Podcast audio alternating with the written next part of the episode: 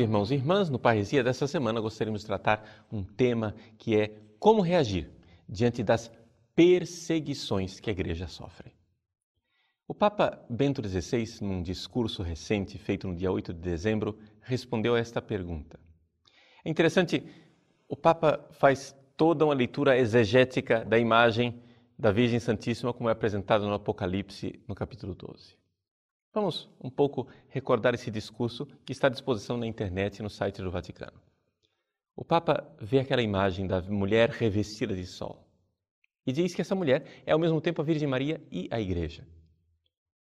É a Virgem Maria, sim, mulher revestida de sol quer dizer revestida de Deus. Ela tem a lua debaixo dos seus pés, quer dizer que ela venceu a morte. Ela tem as doze estrelas, quer dizer que ela é a mãe da Igreja, Virgem Maria, ou a própria Igreja, onde se reúnem as doze tribos de Israel, o novo Israel de Deus. Pois bem, essa mulher é perseguida por um dragão. O Papa fala com toda clareza que trata-se de um dragão das ideologias. Essa clareza do Papa de ver a igreja perseguida e o papel da Virgem Maria dentro desta perseguição da igreja, nós podemos conferir no seu livro Luz do Mundo. No livro Luz do Mundo, ele trata, quando fala do segredo de Fátima, na página 195, desta realidade. Ou seja, a mulher revestida de sol, com a lua debaixo dos seus pés, é a Virgem Maria que aparece, como ela apareceu no Apocalipse, como ela apareceu em Fátima, como ela apareceu no México, como a Virgem de Guadalupe. O Papa parece retornar nesta temática. Às vezes que ele fala da perseguição da igreja, sempre aparece esta mulher, a Virgem Maria, a igreja perseguida no deserto.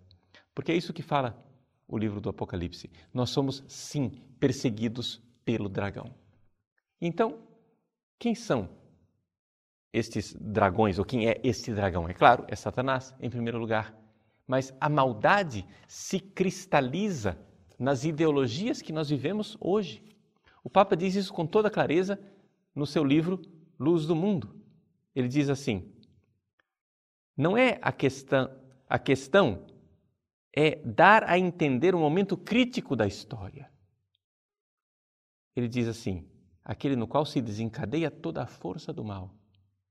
Então, o dragão vermelho, nesse momento crítico da história, se desencadeia a força do mal contra nós, contra a igreja, que se cristalizou, recorda o Papa, nas grandes ditaduras.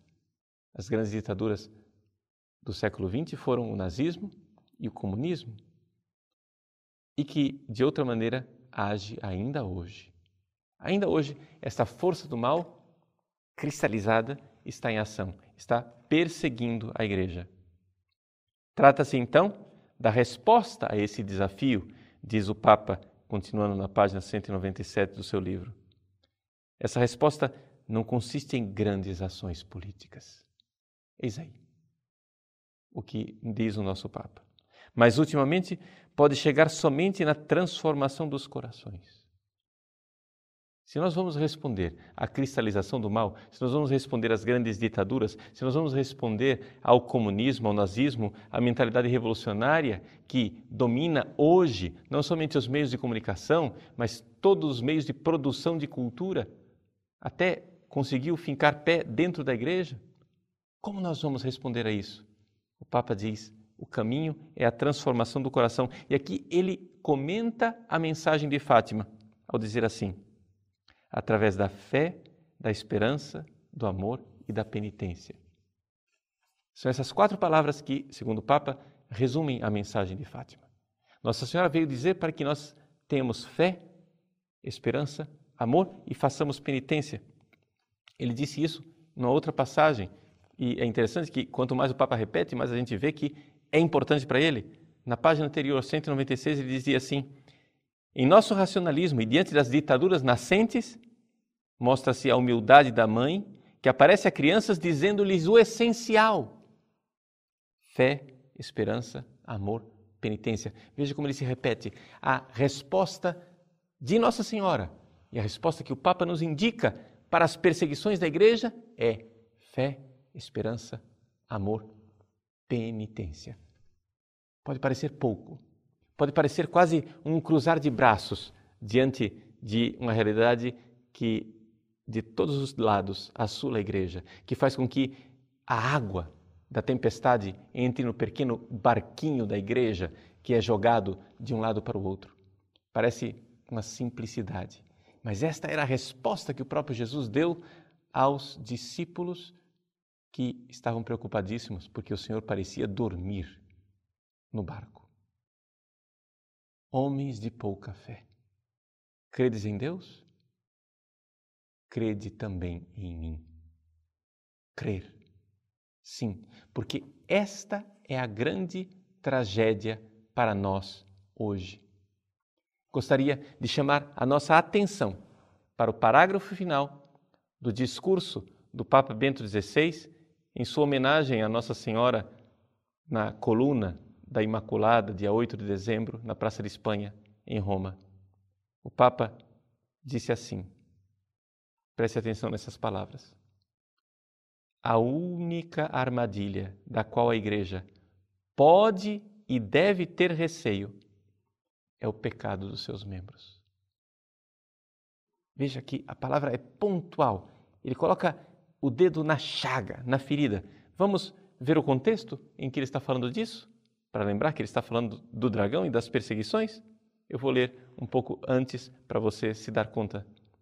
E assim, em cada tribulação, através de todas as provas que encontra ao longo dos séculos nas diversas partes do mundo, a igreja sofre a perseguição, mas termina vencedora.